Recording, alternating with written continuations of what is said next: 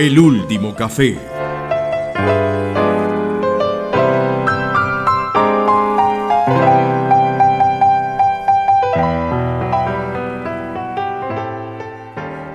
Eh, hola José, ¿cómo estás?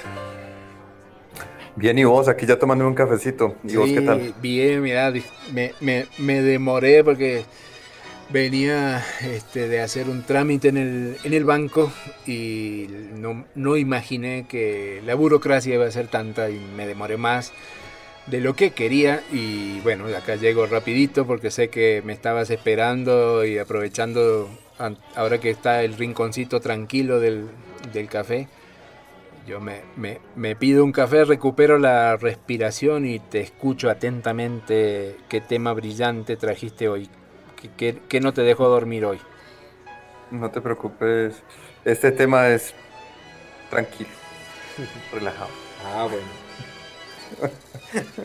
Me quedo más pues tranquilo. yo unos días sin dormir, pero está bien, es tranquilo y relajado.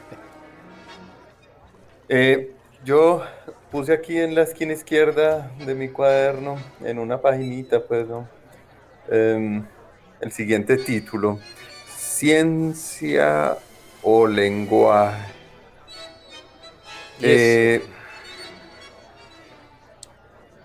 he escuchado últimamente a ciertas personas discutir em, sobre la construcción del conocimiento en la humanidad. Entonces, como ves, el tema es, es suavecito. ¿no? Eh, yo estoy que si querés me levanto, vuelvo a entrar y empezamos de nuevo porque hasta ahora no entendí. eh, y te voy a poner, mejor dicho, un ejemplo de una frase, de un diálogo de una película eh, que pues que hace exactamente la referencia al tema en particular. Y en esta película los dos personajes principales son una lingüista y un físico teórico. Uh -huh. eh, ya la cosa va, va mal. Sí, y el, o tercer sea, personaje, el diálogo va a estar complicado. Sí. Y el tercer personaje principal también es un extraterrestre. Ahí ah. se acabó de joder ah, sí, sí, ahora me quedó, me quedó más claro. Eh, ¿Es una película que te estás inventando o es real? No, no, no. Ah, es real. Ok. Es real. Contame Sí, sí, a ver sí. si me, si me ubico. Eh, toda la película surge porque, pues, eh, digamos, la, la, situación, ¿no? Es que los extraterrestres vienen a la Tierra eh, y se parquean en ciertas partes y extrañamente a la mayoría de las películas sobre extraterrestres, estos extraterrestres son como raros. Se llegan y se parquean. Ajá. Y están ahí parqueados. Y no hacen nada. No hacen nada. Ah, pues yo creo que vi, vi varios ahora del banco cuando venía para acá.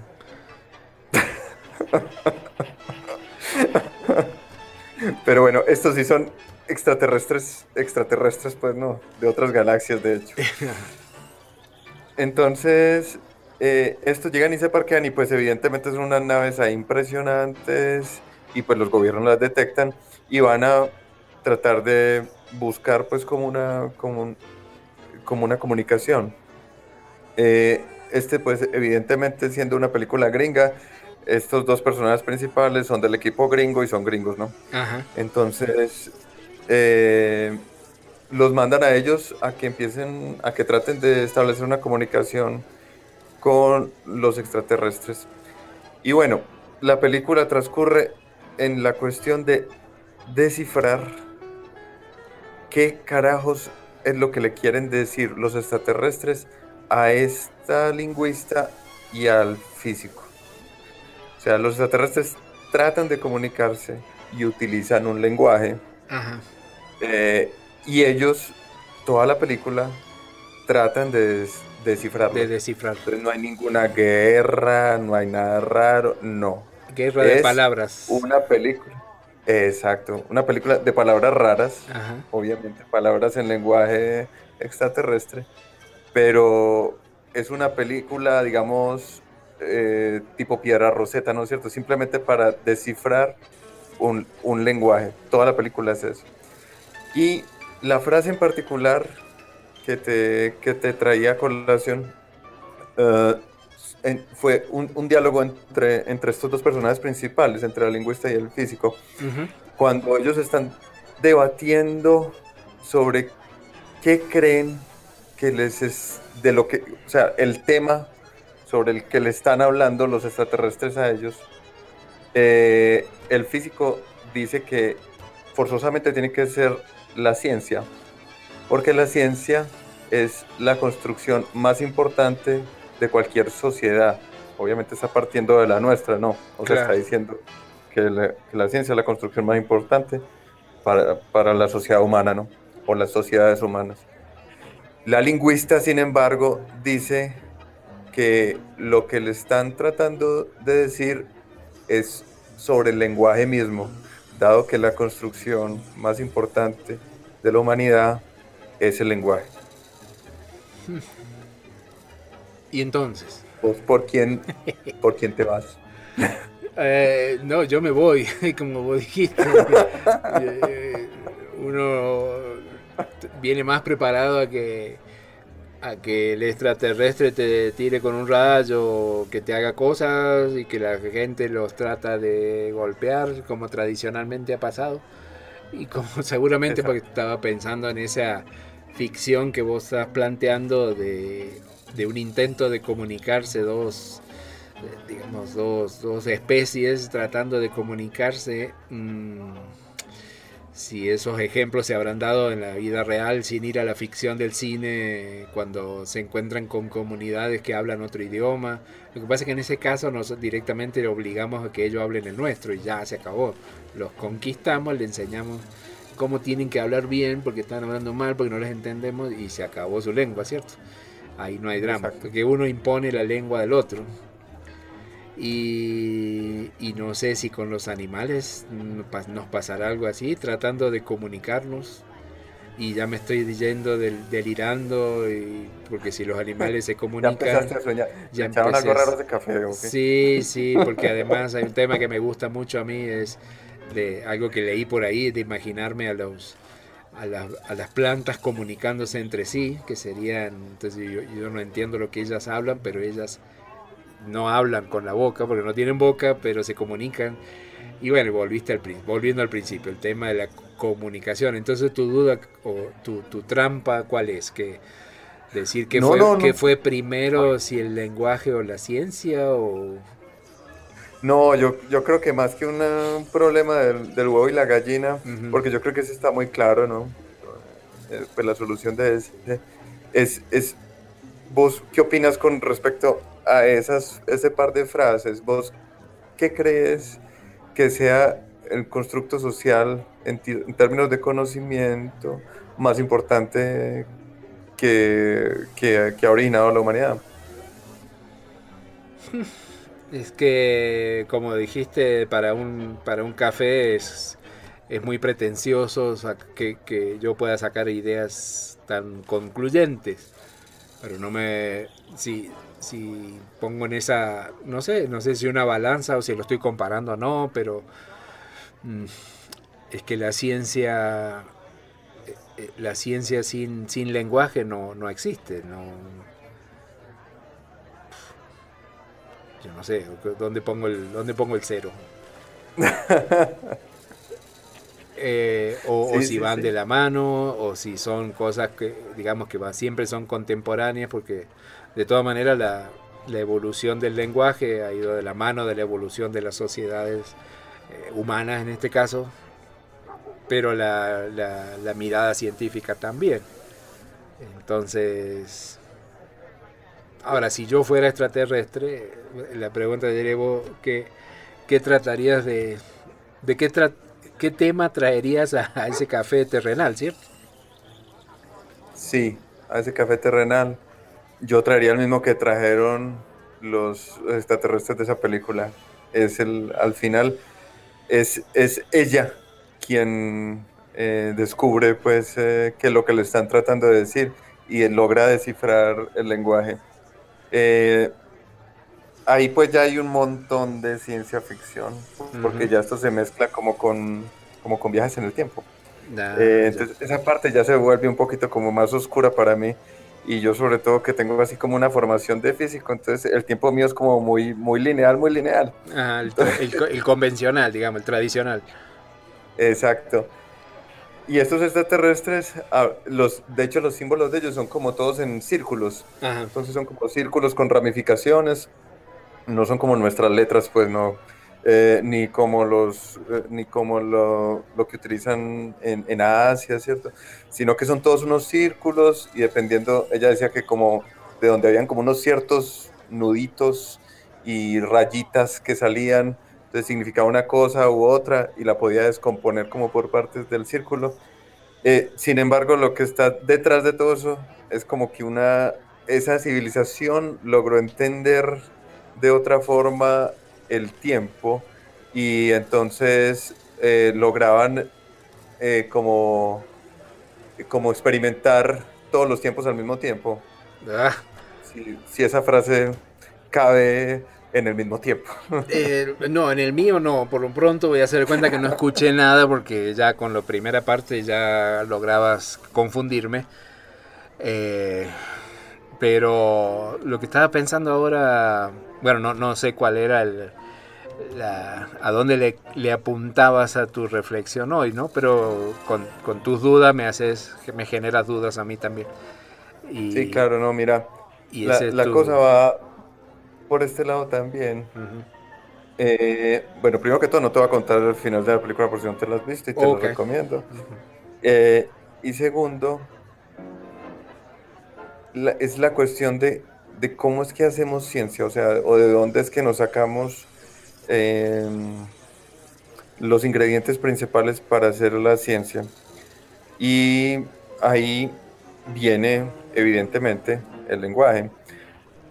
Las primeras formulaciones de ciencia que conocemos en la historia, y por esto que voy a decir es que te decía que este no es como un problema del huevo y la gallina, porque el huevo es el lenguaje, eh, evidentemente, pues si fue primero, ¿no?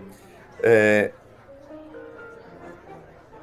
las primeras formulaciones, las primeras eh, resultados científicos, por decirlo así, todos están formulados en, el lenguaje, digámoslo, cotidiano, tal vez usando una lengua franca, como se eh, denomina pues como una lengua, eh, digámoslo, universal o pseudo universal para, para, la ciencia, que por ejemplo en esta época es el inglés, pero utilizando un lenguaje escrito o hablado.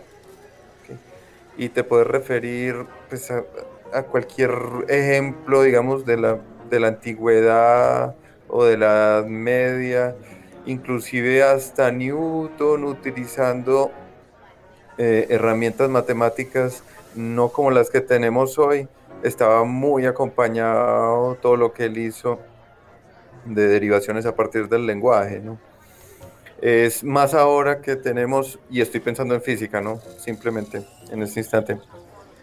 Es eh, ahora que... José, perdóname que, te... Bueno, anotate ahí en el cuaderno a dónde iba porque ahora me tengo una duda que me contradigo a mí mismo. Imagínate lo que, lo que estás consiguiendo porque estás, estás haciendo este relato de, de, cómo empieza esto de la ciencia, pero entonces la pregunta mía es, la la ciencia para qué necesita el lenguaje. Eh, por lo que hablabas de, por ejemplo, de Newton, pero el, lenguaje en qué, en, qué sentido, porque también es, podría decir uno, bueno, yo puedo hacer ciencia aunque no le cuente a nadie lo que hago, porque ahí podría estar involucrando esto de la comunicación, pero es lo que hablábamos siempre, ¿no? La comunicación científica, la que hace el científico de lo que ha hecho. Y uno, el científico puede hacer ciencia y no contárselo a nadie. Pero la otra cosa que me estoy preguntando en voz alta o pensando en voz alta es, pero el científico para hacer ciencia necesita usar conocimientos de otros que han estado haciéndolo, trabajando antes que él y por lo tanto necesita comunicarse o sea, un científico puede no comunicar lo que hace a los demás, pero un científico no puede evitar comunicarse con sus antecesores. me hiciste pensar en la famosa frase, ya que mencioné a Newton, lo de parado en hombros de gigantes. Eh, por ahí va las cosas. Exactamente. Pues, y me hiciste pensar también otra cosa. ¿El músico que toca solo en la casa está haciendo música o no? Eh. ah, bueno, porque, eh, bueno, ya que te metiste por el lado de la música, eh, yo hace poco también tuve una crisis. El problema mío es que me voy rodeando de amigos que me generan crisis, como vos. Un amigo artista, él es compositor, es músico, es escritor, es poeta. Y conversando con él, me hizo caer en cuenta que la obra, eh, la obra creativa, la que sea, no se completa hasta que alguien la escucha o hasta que alguien la lee. Y él me decía en, esa charla de café, aunque no era café, era, con algo más alcohólico, eh, decía, el Quijote no sería nada si nadie lo hubiera leído y hubiera estado escrito, pero si nadie lo lee, no existiría. Pues yo estoy como en desacuerdo, ¿sabes? Él, es el artista, yo sé, pero yo estoy en desacuerdo porque tal vez la valoración de una obra no hace la obra, ¿no? Es como decir eso, porque utilizaste la frase esa de, que no sería nada.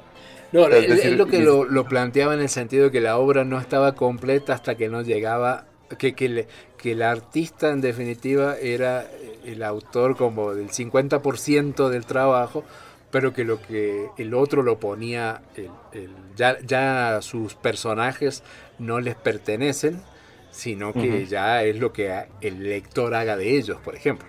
Entonces, la obra finalmente, eh, no sé, creo que, no sé si García Márquez también lo dijo o algún escritor lo ha escuchado, que, o sea, el, autor llega hasta un punto, pone los, los personajes en un papel.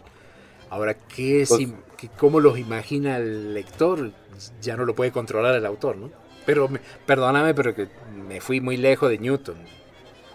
No, ni creas. Vos sí me haces pensar las cosas. Me hiciste acordar de, Borges, que, que, se definía como un gran lector y no como un escritor. En fin. Eh, no fue A retomar un poquito. A ver, volver, volver. Para volver, volver, como dice el tango. Eh, entonces, vos planteabas la, esta, esta, cuestión, esta dicotomía, ¿cierto? Entre que tal vez de pronto no necesitemos el, lenguaje para hacer ciencia. Efectivamente, digamos, probablemente yo para hacer un experimento, yo solito en mi casita, pareciera que no necesitara el lenguaje. Sin embargo, para poder construir sobre lo construido, evidentemente sí necesitamos el lenguaje.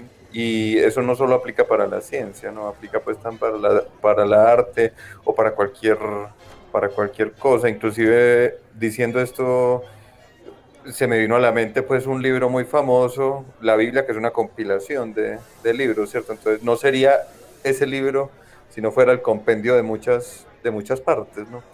Eh, sin embargo, yo creo que la, en esa primera impresión eh, hay, hay un error fundamental y es el hecho de que nosotros no pensamos, mm, el, humano, eh, primero que todo, piensa, eso es lo, más importante. y lo segundo es que piensa utilizando el lenguaje, sea lenguaje escrito, pues nosotros nos hablamos por dentro, ¿cierto? Hay gente que yo sé que imagina escribiendo cosas, ¿cierto? O sea, que lo que pasa por su cabeza no son palabras habladas, sino palabras escritas. Y yo sé que hay gente que también lo que le pasa por su cabeza son sonidos, o hay gente que lo que le pasa por su cabeza son imágenes, pero todo eso hace parte del lenguaje, eso es lo que es el lenguaje humano. Si uno quisiera como extender la definición del lenguaje tradicional, que uno lo piensa como el, pues como el lenguaje escrito, ¿cierto? Eh, en realidad es como todo ese conjunto de símbolos, de signos, de imágenes que el humano ha ido apropiándose y ha ido dotándolas de significado y que es capaz en su cabeza de combinar, eh, extender, recortar para generar nuevos conocimientos. Yo sé, José, que estamos hablando, eh, no sé si lo interpreto bien, que eh, porque también a mí se me mezclaba la cuestión del lenguaje con la comunicación. Y tú dices, bueno, hay, hay muchos lenguajes, hay muchos lenguajes, lo que estabas hablando ahora, y los lenguajes son los que yo después voy a utilizar, algunos, todos, parte, para un ejercicio de comunicarme. Es decir, una, es un, son elementos que voy a usar para la comunicación. Y entonces estaba pensando, bueno, de nuevo en el, me vuelvo a perder con la, cuando me metiste la palabra la ciencia. Entonces, mm, en, ese sentido, tu, tu, mirada sobre el lenguaje y, la ciencia, de, digamos, desde dónde lo estás haciendo. Esa es como la cosa, que el lenguaje no es solo para comunicarse, era como lo que estaba tratando de decir ahorita, es nuestra herramienta principal, o los lenguajes, son nuestras herramientas, nuestras herramientas principales para construir conocimiento. Más allá de que sigan un método científico o no, eh, son los lenguajes, a mi modo de ver, los que nos permiten conocer el mundo. Y en ese sentido, eh, la ciencia, que bien se ocupa de conocer el mundo, depende intrínsecamente del lenguaje. Esa es como, como mi principal reflexión. Y, y, estoy más o menos como convencido del asunto. Y te la traje a vos porque sé que a vos te gusta ponerme la contraria, llevarme la contraria. Sí, es, es, la función que, se, que cumplimos algunos en la vida. Entonces, ¿qué, qué, qué, será que, que, te ocurre como para llevarme la contraria? Eh, no, uno puede encontrarle el, menos uno a todo lo que uno diga. Eso es un ejercicio muy fácil. Inténtalo a ver que después ya te empieza a gustar ponerla, llevar la contra. Que estabas, te escuchaba decir que el lenguaje servía para entender la vida. Mm, eh, eh, me dejó pensando. Y, y, a veces cuando hablamos de ciencia decimos, bueno, cuál es el elemento para no ahogarnos en unas cuestiones filosóficas tan profundas. Eh, en definitiva, para una mirada muy simplificada, eh, que uno de los elementos importantes para mí, impulsores de la ciencia, es la, la curiosidad. Y como he tenido la posibilidad de conversar algunas veces con científicos de distintos lados. A veces encontraba algo, un, patrón común en, cuando yo les preguntaba, bueno, ¿y por qué se dedicó a esto? ¿Por qué, qué lo llevó a dedicarse a esto? Y bueno, había muchas eh, argumentaciones, muchas, muchas historias, algunas que eran más o menos comunes, pero había una, por ejemplo, que se, también lo escuchaban varios, y era para entender, para entender la vida o para entender el mundo, para entenderlo. Eh, eh, porque eh, alguien podría acá del café, que, afortunados que no se dedican a la ciencia, preguntarnos, bueno, ¿y por qué a un científico se le da por hacer ciencia? O pregunta complicada es si alguien, un joven se te acerca y te pregunta, no, está dudando qué estudiar y, y te pregunta por qué estudiaría él ciencia eh, que, motiva a un científico, porque es esa imagen que tenemos, el tipo haciendo cosas misteriosas, pero en definitiva lo que es, me parece que la parte crucial de todo esto es tener curiosidad de saber cómo funciona el mundo, de saber qué es eso, qué es esto, ¿no? Es como algo que probablemente eh, ha sido una fuerza impulsora de la humanidad desde que, desde que está acá en la Tierra, saber qué es lo que hay más allá, saber por qué por qué se mueve, por qué no se mueve, por qué hace ruido, por qué no hace ruido. Y los por qué eso no se acaban nunca, por suerte, y siempre hay científicos. Y... Pero bueno, estoy pensando en, lo que hablabas del lenguaje y eso sí me tiene, me tiene complicado lo que, lo que me trajiste. Espero no haberte causado unas noches sin sueño. Sí, sí, no, lo, lo, conseguiste. Si ese era tu propósito oculto, lo conseguiste. Porque. No, ese no era mi propósito. Eh, lo, lo, el tema del lenguaje, el tema de la comunicación, el tema. Ah, por ahí dijimos cosas al pasar que lo que dijiste vos de hombros de gigantes, que suena bonito, es bonito, lo, yo también lo comparto pero es algo que debería recordársele periódicamente a muchos científicos que se creen que la ciencia comenzó con ellos, ¿no? Sí. Eh, sí, sí, sí. Eh, ellos solamente querrían comunicar lo que hacen a los demás, pero consideran que ellos no se han comunicado para atrás con nadie. Eso es cierto, desafortunadamente, pasa con cierta frecuencia, oíste. Yo no sé si será por... No voy a entrar a, decir mejor por qué será. no, no, no, no le pongas explicaciones, pero que existen, existen. Sí, evidentemente, y existen muchos, inclusive, y retomando la cuestión que traía, eh, hay que hacer un reconocimiento de cada uno, de cada uno de nosotros, debería hacer un reconocimiento a esos científicos que nos han precedido y al todo el constructo que han hecho eh, durante pues siglos, ¿no? Siglos o milenios.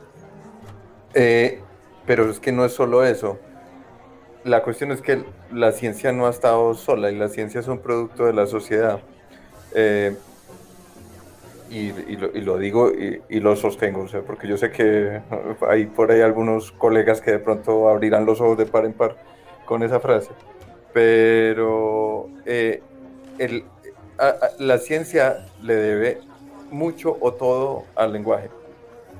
Es decir, sin eso probablemente nunca, uh, nunca hubiera existido la ciencia o las ciencias o el método científico Imagínate vos, ¿cómo carajos uno formula un método científico sin palabras? ¿Cómo carajos pone uno en un papel un método científico sin palabras? O en una piedra, pues, o en una placa de arcilla, en un papiro, en lo que quieras.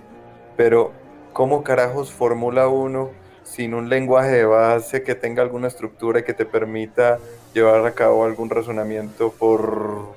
Eh, poco estructurado que, que pueda ser. Lo que pasa, sí, sí. Sin ese lenguaje, estoy haciendo una comparación desde el alquimista que anotaba sus cosas en un lenguaje intencionalmente complejo y simbólico, pero que se todo era cuestión de entender la clave, cómo leerlo, a, a una persona que sabe hacer una rica torta de naranja, pero no, lo no anota la receta. Eh, si el alquimista o el cocinero no hubieran anotado eso, la torta y el descubrimiento se mueren cuando se muere el autor. Y estaríamos a lo mejor tratando de, en vez de tomar un café, estaríamos compartiendo una pierna de algún dinosaurio en una mesa de piedra, eh, sorprendidos de no entender por qué cuando golpeas una piedrita con la otra hace una chispa.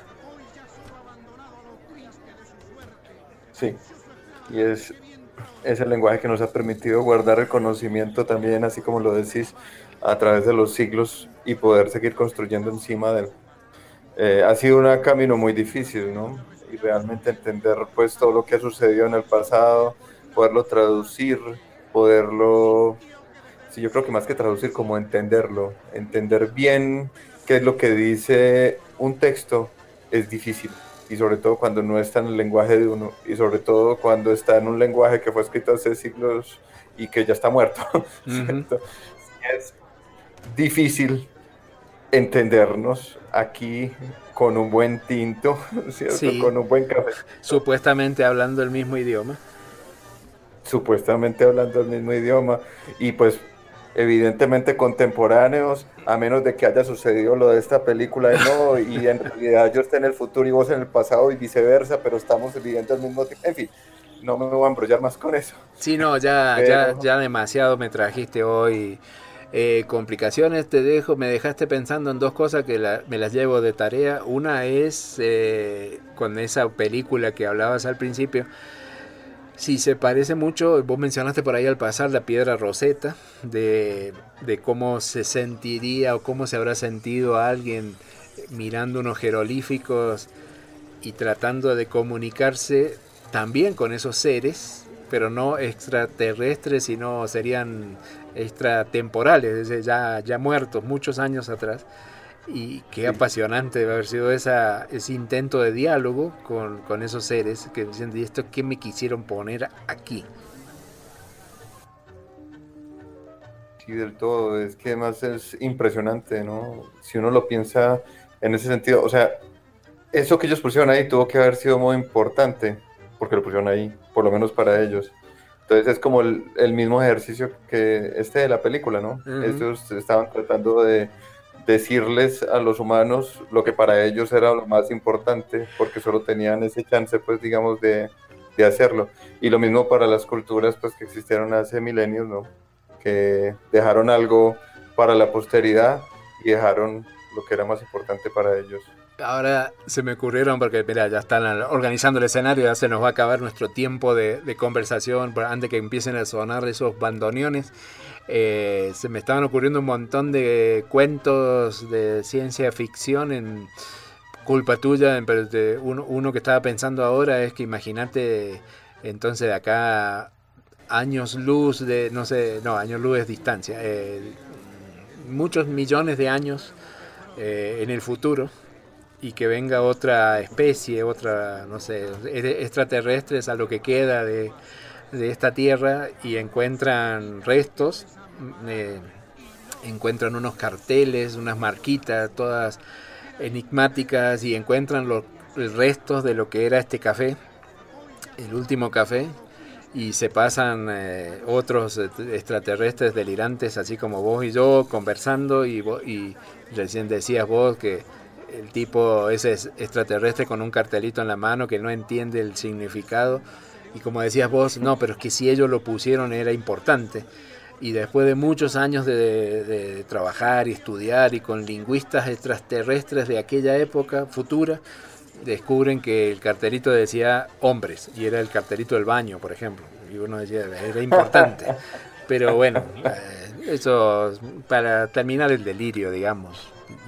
Sí, sí, importante por lo menos para esa cotidianidad de hace millones de años. Porque yo, porque lo que yo estudio considero que era importante, a lo mejor era el cartelito que decía hombres y mujeres. En todo caso, eh, ahí te, dejé el cuento. Mm, ahí, mira, están organizando el escenario. Mm, va a volver a cantar a alguien que ya lo hemos escuchado varias veces. Parece que le va a ir bien, pero tiene una, una linda voz. Va a cantar un tango de Francini y de García, que es del año 1960. El tango se llama, boqueso físico, se llama Camuflaje. Y lo va a cantar nuestro eh, gran amigo Julio Sosa con la orquesta de Armando Pontier. Nos vemos en el próximo último café.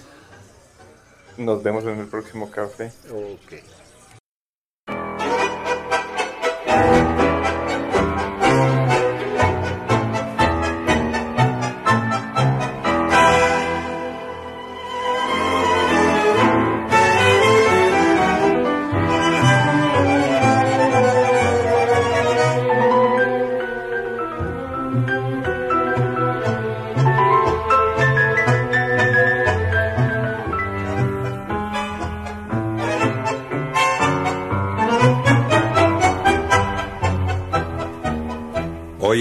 Día todo es grupo disfrazado de verdad. Una sarta de mentiras ha invadido la ciudad. Cualquier gato con tarjeta se la da de gran señor.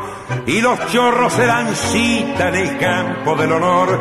El que ayer viste en tranvía, en colectivo de a pie, hoy maneja coche nuevo sin saber cómo y por qué y la que viste fregando con modesto delantal, hoy te bate que es artista en el cine nacional. Camuflaje, apariencias engañosas que no dejan ver las cosas como son en realidad, martingadas de taores de la vida que escabullen la partida con genial habilidad. Camuflaje, emboscada traicionera, en donde cae cualquiera con fatal ingenuidad. Artimañas que al nacer ya nacen muertas porque quedan descubiertas con la luz de la verdad. En el corso de la vida todo el año es carnaval, con careta de angelito disfrazado va el chacal, el perdido de decente, el viejo de joven va, el farrita de hombre serio y el manguero de payá. El palmao la va de atleta con hombreras de algodón, la viejita de pemeta con vestido bien cortón, Cualquier gato con tarjeta se la da de gran señor y los chorros se dan cita en el campo del honor. El último café